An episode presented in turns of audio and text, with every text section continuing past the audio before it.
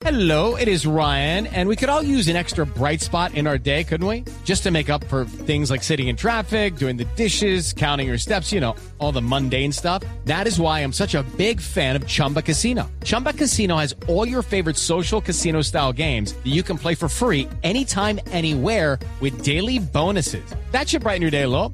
Actually, a lot. So sign up now at chumbacasino.com. That's chumbacasino.com. No purchase necessary. BGW. Void were prohibited by law. See terms and conditions. 18 plus. Cada avance tecnológico, cada innovación es lo hace. ¿Cómo lo hace? ¿Para qué sí lo que viene? La nube. Tecnología e innovación en el lenguaje que todos entienden. Aquí comienza La Nube con Juanita Kremer y Andrés Murcia. Hola, buenas noches, bienvenidos a esta edición de La Nube. Es un placer acompañarlos. ¿Qué más, Mort? Bien, Juan, y te vi muy paseadora este fin eh, de semana, Día de la Madre. ¿Cómo te parece? Eres una gran madre. Te vi todo el tiempo caminando por las hermosas callecillas de Valle de la Iba, de la mano de Joaquín.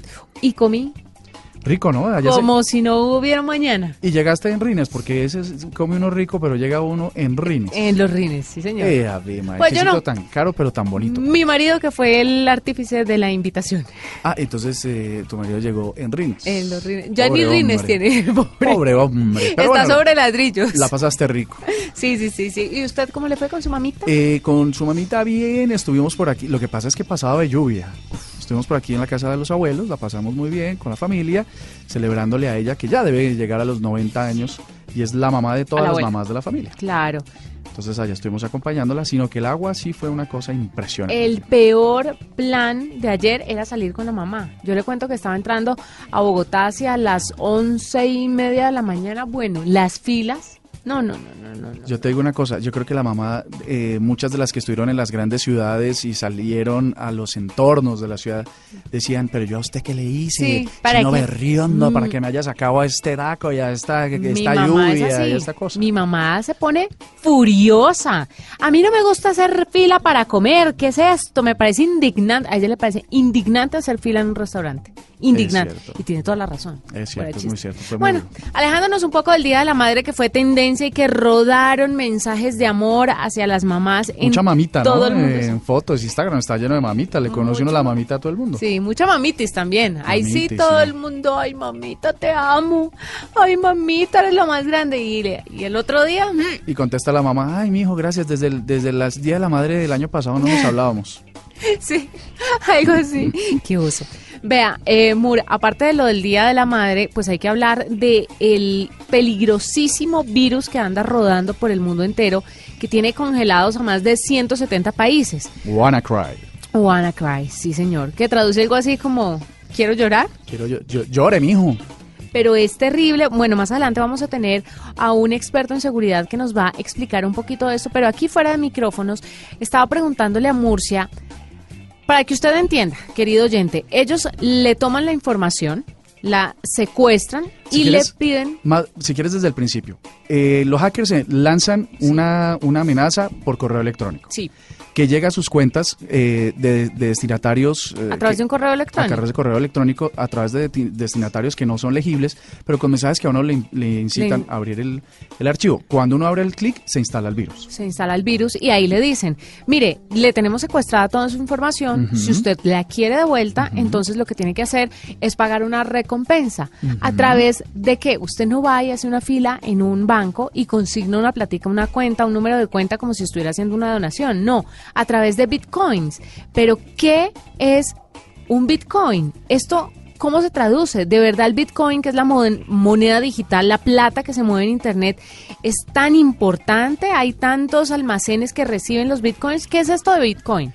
Mira, antes de que saltemos a Bitcoin, solo para cerrar la idea anterior, cuando ustedes ejecutan ese archivo, ese virus se instala en su computador y cada vez que usted quiere abrir un nuevo documento, cuando lo va a abrir, le cambia la extensión que trae el archivo, por ejemplo, en el caso de Word, eh, tiene su propia extensión, en el caso de Excel, XLS, de las fotos JPG, y él coge todas esas extensiones de usuarios, de, de archivos de usuario, y se la cambia. Entonces, cuando usted intenta abrir cualquiera de esos archivos, lo que hace es bloqueárselo. Entonces le dice, si usted quiere abrir este archivo y volverlo a tener, entonces tiene que pagar.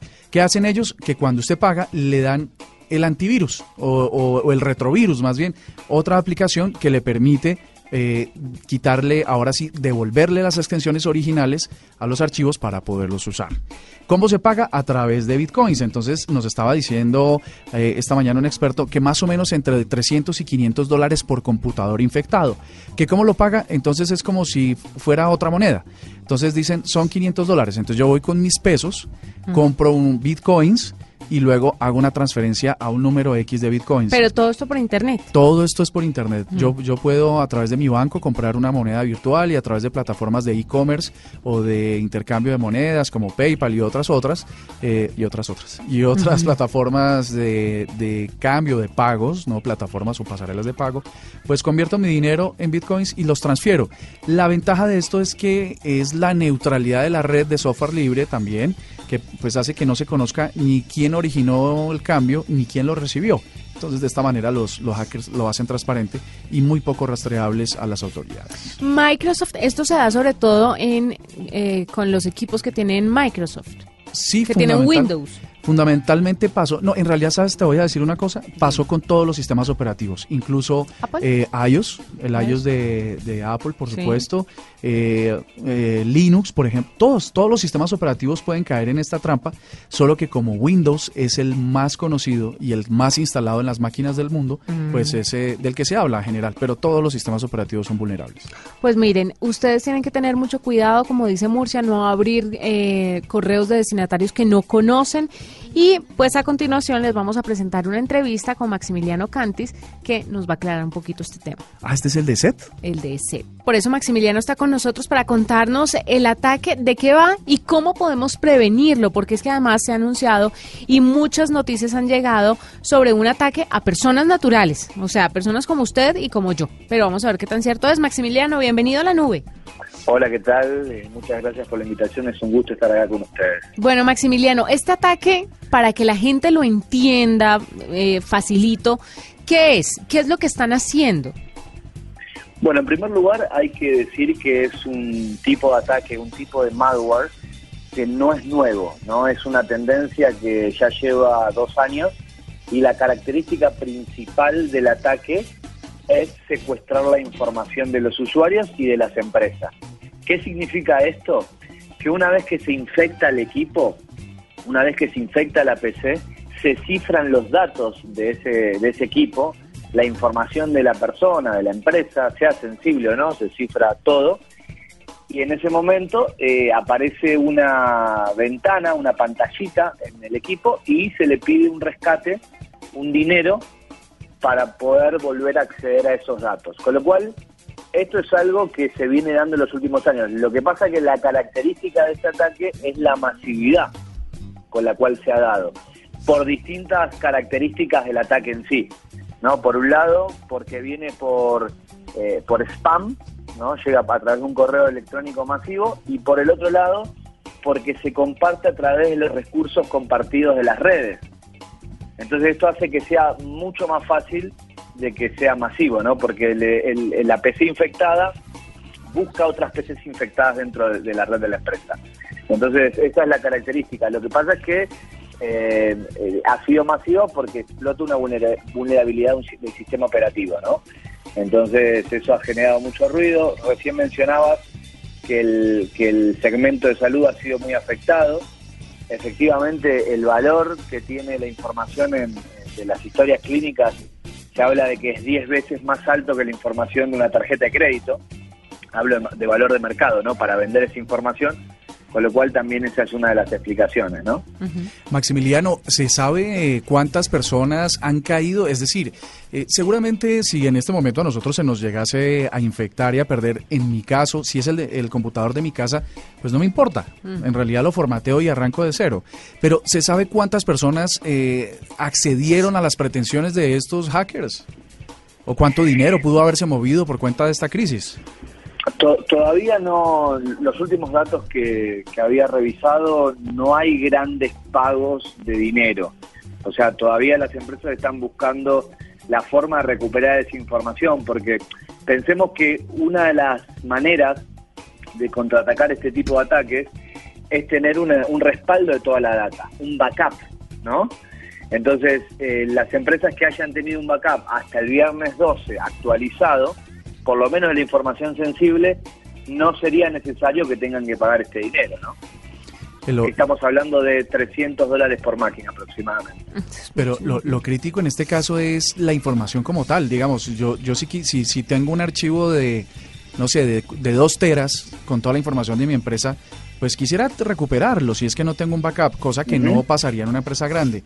Pero si esa información eh, está en manos de terceros y puedan más bien extorsionar con, con el contenido de la información, o, estos hackers más bien solo se dedican a, bloquear localmente el, el software, digamos. Bueno, e- es ex- excelente el punto que estás marcando, porque la característica fundamental de este ataque es el secuestro masivo, no es el robo específico de determinada información. Entonces, en la medida en que tengan información, cuanta más gente caiga, más posibilidades existen de que esa información sea necesaria para la persona. Entonces, acá hay un dato importante, sobre todo en Latinoamérica, que me gustaría compartir, y es que 7 de cada 10 empresas en Latinoamérica, y el número es muy parecido aquí en, en Colombia, eh, no clasifican la información sensible. Entonces, al no clasificar la información sensible, es muy difícil ubicar esa información dentro de la red para aplicar determinadas tecnologías que nos permitan justamente evitar estos ataques. Por ejemplo, como decía hace un rato, eh, tener un respaldo de toda la información. Por lo menos, de nuevo, de la información sensible. No, pero es que más allá de que tengan un respaldo de la información, imagínese información delicada que uno no quiere que se sepa. También ellos pueden hacer, pueden publicarla, o sea, aparte de retener la información, estos hackers han amenazado con publicar información sensible o solamente, solamente con que se van a quedar con ella. Pero además de eso, le quiero hacer otra pregunta para ya meterla en, en esa, que sean dos por uno. ¿Qué pasa cuando devuelven la información? Porque pueden hacer una copia de lo de uno. Bueno, eh, eh, eh, totalmente. Lo que nosotros recomendamos desde SET como empresa de seguridad es no pagar por el rescate de la información. ¿Por qué? Varias razones. La primera es que estamos negociando con delincuentes y efectivamente no sabemos, primero si nos van a dar la clave, porque ellos nos entregarían una llave para volver a eh, decodificar y volver a entender la información que está en mi equipo. No estoy, no- no- nadie nos asegura que nos den eso. Y número dos, lo que acabas de decir, nadie nos asegura que se queden también con una copia. Entonces, en el momento de pagar, estamos alimentando este este tipo de, de delitos. Entonces, No. es, es, es, es- es bueno tener en cuenta esto que pasó, no para asustarnos, no para asustarnos, porque es un tipo de ataque que hoy se, que se viene dando, como decía al principio, pero sí para tomar conciencia de que hay que cuidar un poquito más la información, comportarnos un poco mejor en Internet, ser más cuidadosos para evitar que nos pase esto, ¿no?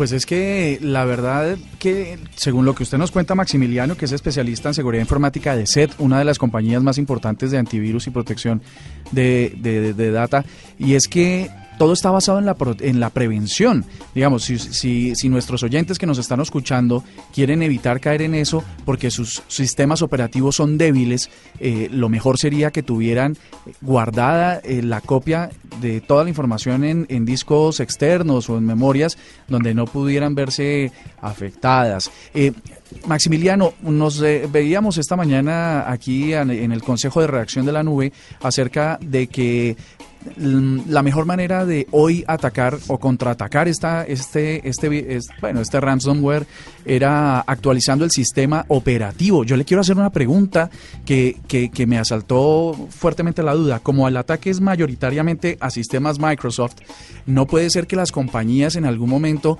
hagan estas acciones para hacer una actualización de software eh, masivo, legal, y mejorar eh, la penetración de sus plataformas? Bueno, eh, a ver, en, relación a la vulnerabilidad del sistema, el sistema fue vulnerable hasta mediados de marzo, o principio de marzo en realidad. Después se liberó lo que se llama el parche para justamente cubrir ese agujero que permitía el ingreso de potenciales virus, pot- potenciales malwares. En este caso fue lo que finalmente realizó, realizó el ransomware. Entonces, eh, entre marzo y mayo tuvimos un tiempo importante para justamente hacer esa actualización. Entonces, lo que, lo que, lo que denuncia o lo que muestra parte de este ataque es un problema de gestión, independientemente del sistema. ¿Por qué? Porque si hubiésemos, si se hubiesen hecho la descarga de esos, de esos parches y aplicarlos en los diferentes equipos, seguramente el impacto hubiese sido menor. Y por otro lado, sumando a los consejos que recién mencionabas, ¿no? de actualizar el sistema, hacer un backup, también hoy existen, tener una- un sistema de antivirus sigue siendo muy importante, porque hoy, por ejemplo, eh, las soluciones de endpoint, por ejemplo, la, la solución de Set Endpoint Security, tiene lo que se llama un exploit blocker, que justamente bloquea estos exploits, que es la primera parte del ataque. ¿No? Imaginemos que primer- la primera parte del ataque es buscar ese agujero de seguridad y meterse. Y una vez que se mete, ahí sí, baja el, el- el malware, el ransomware. Pero previamente hace esto. Entonces hay soluciones de seguridad antivirus que permiten también bloquear ese ataque antes de que se baje este, el, el ransomware en sí. Claro. Quiero hacerle una pregunta Maximiliano y esto es ya muy, me estoy metiendo muy Spielberg, le estoy metiendo mucho Spielberg al asunto, pero un ataque tan masivo que ha resonado en diferentes medios en el mundo entero, ¿esto es solo por plata o puede haber algo más detrás? Por ahora no, nosotros por lo menos en el no tenemos como pruebas como para pensar en algo más, ¿no? Algo, algo más eh, a nivel, no sé, político, a nivel, eh, no sé, eh, como más complicado, lo que llamas activismo, no, no, no pasa por ahí. Tiene que ver con una tendencia, como decía, que va a seguir y está bueno que lo podamos plantear en los medios porque ahora se está viniendo toda una movida con el Internet de las cosas, que son estas neveras conectadas a Internet, los autos conectados a Internet e incluso los dispositivos médicos implantables conectados a Internet.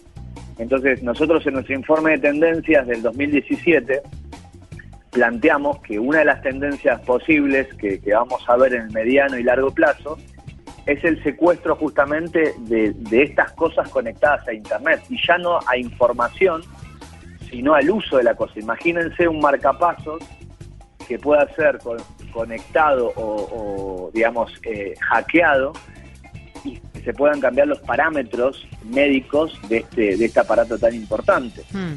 Entonces, es, es, es, a ver, es más que nada tomar conciencia de que esto es una tendencia, es muy redituable, por eso es por dinero, porque lo que vale hoy la información de las personas y de las empresas eh, muchas veces es incalculable. Entonces, eh, de eso, de eso se, se toman estos atacantes para recaudar dinero, ¿no? Claro, claro, es Maximiliano Cantis, especialista en seguridad informática de SET para Latinoamérica. Muchísimas gracias por, por estar con nosotros, por charlar un poquito sobre este asunto que de verdad tiene muy preocupado al mundo entero y esperamos que se tomen las precauciones necesarias para un futuro Murcia porque de verdad no hay que, como decimos aquí en Colombia, dar papaya. Dar, Total. Gracias a ustedes. Un último consejo, mucho cuidado con los correos que llegan. Si hay algo extraño, no conocemos al que nos los envía, Mm. no hacer doble clic, porque esta amenaza llega por un correo, llega por un spam, son los usuarios los que cometen el, el error ¿no? de, dar doble clic a algo que no conocen. Así que ese era el último consejo. Muchísimas gracias, un saludo a todos y bueno, y, y acá pendiente para lo que necesiten. Muchas gracias, Maximiliano. Hay que decir, Murcia, que pues sí, si bien es un tema de, si bien es un tema pues de precaución que deben tener todos los usuarios y los gobiernos y sobre todo con el sistema de salud, sabe que leía un artículo que decía que muy pocos bancos han sido afectados y que a muy pocos bancos les han cobrado como una cuota y la cuota es irrisoria, pues es una, bobada frente a lo que le cobran a los demás. Pero los sistemas de salud que manejan tanta información en diferentes países no están protegidos. Los software no están actualizados y eso sí hay que tenerlo en cuenta. Pero yo no creo que esto sea solamente por platica. ¿Así de grande? No. Para yo, mí, yo también opino que hay hay, algo que viene. que hay cosas mucho más grandes y que tiene que ver con, por ejemplo, si yo fuera el dueño de una compañía de software que tiene sistemas operativos y la gente no los compra, sino que no los copia y no los actualiza y solo se queda con la versión básica, pues llego, hagamos una pilatuna. Eh, y, eh, y ponemos a que todo el mundo se actualice y compre y entonces eh, ahí viene una, un volumen grande de ventas porque obviamente todas Ah, estas ¿usted actualizaciones deberían no, no, esta es una hipótesis Ah. eh, conspirativa de la que hablan en muchos blogs. Eh, lo otro también podría Sí, ser, que los gobiernos, porque dicen, Juaní, que esta, este, eh, la tecnología que se usa y está detrás del el envío masivo de este ransomware eh, es, un, es, una, es una máquina desarrollada por la NSA en Estados Unidos, que es del gobierno. Lo cual me podría llevar a que la segunda teoría conspirativa de este tema es que la, la lanzan eh, para que la para medir el impacto que podría tener y para ver cómo la gente está preparada. A la final no, le liberan los datos y se los recuperan y no pasa nada, pero sí generan, eh, digamos, como una prueba masiva eh, sobre, sobre el alcance que podría tener eh, esta, estas vulnerabilidades. Pero liberan el, la información entre comillas. Yo creo que el que tiene esto, el que tiene la información, hace un backup de esto y después lo explota por otro lado. O si no es muy bruto. Y no creo que sea tan bruto. Bueno. Póngase usted en los zapatos de un hacker. Usted que usted tiene toda esa información, le van a dar una plata, la va a devolver y ya, ya, hasta ahí. No Es tiene con, lógica. Con tanto tipo de hacker que hay, y además de esto se necesita una infraestructura muy importante para poderse llevar a cabo. Recordémosle a nuestros oyentes que eh, los hackers estaban pidiendo para devolver la información, hacer el pago de, de, del de- la fianza de esta información a través de bitcoins. Ujú, que es la moneda virtual. Es que es irre- eh, no es rastreable, que tiene unos, unos índices de, de encriptación muy altos que no permite saber ni el origen ni el destino. Luego, también es una prueba para los gobiernos que, que puedan entrar a, darle una vuelta a esto del Bitcoin y de repente poder tener mayor control sobre ellos. Estás escuchando La Nube en Blue Radio y bluradio.com. La nueva alternativa. ¿Cómo entender que a quienes ganan oro les sirve más la plata? ¿Cómo entender que quien más te ama puede hacerte sufrir? ¿Cómo entender que en Colombia haya más pirámides que en Egipto? ¿Cómo entender que donde más llueve no hay agua potable? ¿Cómo entender la realidad en que vivimos? Escuche Blue Radio y su equipo de especialistas que le brindan todos los puntos de vista para que usted decida. Blue Radio, la nueva alternativa. Estás escuchando La Nube en Blue Radio y bluradio.com. La nueva alternativa. Me encontré con un artículo que le quiero compartir a usted y a la gente. ¿Cómo Señora. saber si alguien está robando su señal de Wi-Fi y qué hacer para protegerse? Uy, qué rabia, porque además uno nunca sospecha que se la estén quitando, porque uno le tiene su contraseñita, eh, que normalmente es 1, 2, 3, 4, 5, 6, 7, hasta el 8, que son los números eh, No, hexagesimales. Pero la mía es súper fuerte y yo creo que me están robando. Ah, bueno, pero eh, hay que hacerlo porque imagínate cuando uno está viendo una película y empieza... ah, ah, Cuando uno va a aprender Netflix y se queda pensando, pensando, pensando, pensando, Correcto. pensando. ¡Ay! Y uno quiere matar y comer del muerto. Pues seguramente algún vecino le está haciendo la mala jugada. Entonces usted tiene que saber que hay varias formas de robar su contraseña. No tiene que saberse exactamente la contraseña para que se la estén robando. Hay otras formas, ¿no, Murcia? Sí. Como el portero de mi casa que una vez me dijo... Señora Juanita. edificio, Señora Juanita, es que me quedé sin internet. ¿Será que me regala la contraseña? Y mi esposo ¿Ah, la dio. sí? ¿Qué tal? Y yo estoy en el, en el último piso del edificio. ¿Y le coge? Y le coge. Oye, Puede ¿qué que- es esto? Claro que yo la cambié, ¿no? Entonces Donald, Donald Alfonso, se jodió. Porque Ave María. se me bloquean todas las cosas en la casa, no es de mala gente, es que de verdad se bloquean. Hay varias maneras en que otros pueden utilizar su señal de internet para su propio uso, pero los casos más comunes ocurren cuando personas en áreas cercanas simplemente hacen clic en su Wi-Fi cuando buscan conexiones disponibles. Tenga en cuenta que esto sucede cuando no protege su señal con contraseñas y seguridad adecuada y lamentablemente esto eh, le pasa a mucha gente. La gente no le pone contraseña, pero si usted le pone contraseña, también hay otras, hay otras formas de robar. Tú sabes que echa la ley, echa la trampa. O sea, sí, hay unas aplicaciones, y esto no hay que replicarlo, pero sí hay que saberlo, que hay un montón de aplicaciones que uno instala y va, va desbloqueando contraseñas. Pero ojo, que no es solamente chévere para ellos poder ver videos o chatear, es que hay gente que se dedica a robar también internet de otras partes para llevar a cabo actividades ilegales. Y mira que como las eh, se volvieron tan famosas las cámaras de monitoreo IP que uno tiene en la casa, por ejemplo, cuando tiene niños pequeños, que monitorea desde el celular, quien te roba la contraseña del Wi-Fi también puede ver tus imágenes. Mira qué peligro. No diga.